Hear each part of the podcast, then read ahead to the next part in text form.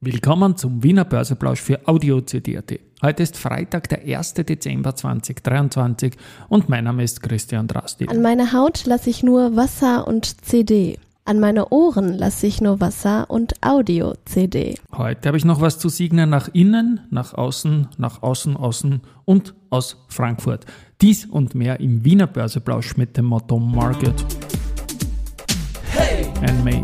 here's Margaret and me, podcasting for equity. With Nobody. Hey, den Zeitgeist, ja, ein Modethema, Modethema. Ja, die Börse als Modethema hoffentlich bald auch für die Politik und die Dezemberfolgen des Wiener Börseplausch sind präsentiert von Wiener Berger und SBO. 3307,74 Punkte, ein positiver Beginn in den Dezember, jetzt um 13.07 Uhr ein Plus von 0,52 Prozent. Für Gewinner, Verlierer blicke ich auch im Dezember auf den 42 Titel umfassenden ATX Prime und da sind heute vorne Agrana plus 2,9 Prozent. Ja, die Zuckerzeit kommt. Föstalpine plus 2,3 Prozent, UBM plus 2 Prozent, Eurotelesites plus 2 Prozent und die Andritz mit plus 1,4 Prozent. Und der Andritz darf man auch gratulieren, das war auch die beste Aktie im Monat November und das war ganz knapp 14,65 Prozent plus für Andritz, 14,13 für Ton Co, 14,12 für Wienerberger und 13,97 Prozent für die Babak. Also es war kein so depperter Monat dieser November.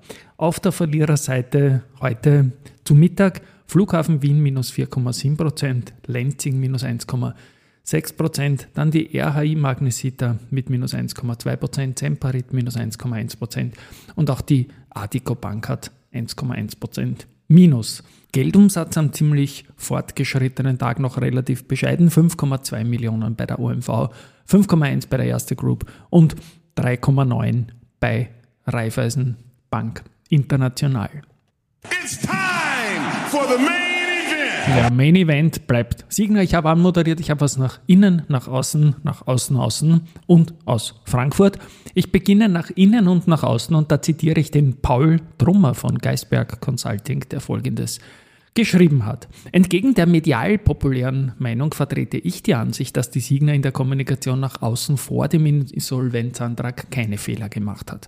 Das Thema lag wohl eher bei der Kommunikation nach innen, insbesondere in Richtung Anteilseigner. Oder wer zeigt freiwillig auf seine angespannte Finanzlage bei anstehenden Finanzierungen? Was meint die Schwarmintelligenz? Ja, also spannende Frage und ich bin da ganz beim Paul. Also nach innen, nach außen, das ist nicht leicht zu kommunizieren gewesen. Nach außen, außen ist es auch spannend, damit meine ich, dass noch immer Anzeigen doppelseitige über Lamar in Wien in der Maria-Hilfer Straße von der Signa großflächig geschalten werden von den Medien. Da geht es auch darum, dass man in der Insolvenz natürlich Leistung, für die man jetzt noch auf Geld hofft, auch zeigen will und schnell nochmal ähm, die Sujets bringt, um mehr anmelden zu können sagen wir mal so. Und aus Frankfurt gibt es folgende Nachrichten. Dort ist die Signa-Anleihe der 5,5% der 2126, der in Wien ausgesetzt ist, nicht ausgesetzt und hat einen PWT-Vorfall gemacht zu Kurs 10,50. Ein PWT, das ist ein Price Without Turnover, aber es gibt zumindest eine Indikation, dass dieser Bond bei 10,50 steht. Also wer hofft, dass die ganze Plan aufgeht und irgendwas rauskommt, kann da natürlich Award reinstellen, aber ich sag mal, Finger, Finger weg. Oder never catch a falling knife, wie es auch Quotrix auf der Tasche hat, was ich als Bebilderung heute zu diesem Beitrag nehmen werde. Nachrichten noch, die S-Immo hat das Büroobjekt Eurocenter in Zagreb im Wege eines Share-Deals an die kroatische Atlantic Gruppe verkauft. Wert der Transaktion 26,5 Millionen Euro. Wolfgang hat einen Millionenauftrag im Wasserstoffbereich bekommen und das gefällt. Die Analysten von Montega zum Beispiel sagen Buy- und Kursziel 22 Euro und der Investment Case, der taugt der Montega. Die erste Bank unterstützt junge Menschen und Familien mit einem Startbonus für das erste Eigenheim.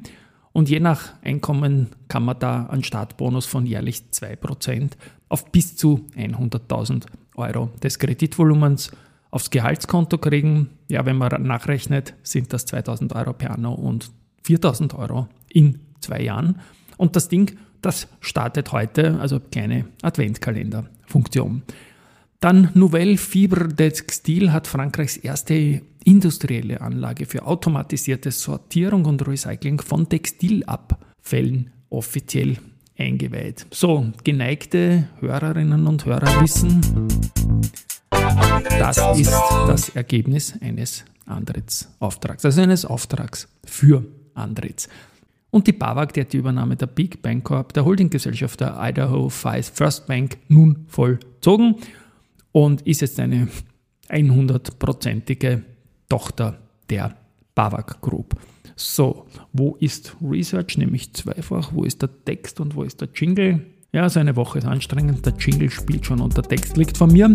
Raiffeisen Research stuft UBM mit Halten und Kursziel 23 Euro ein.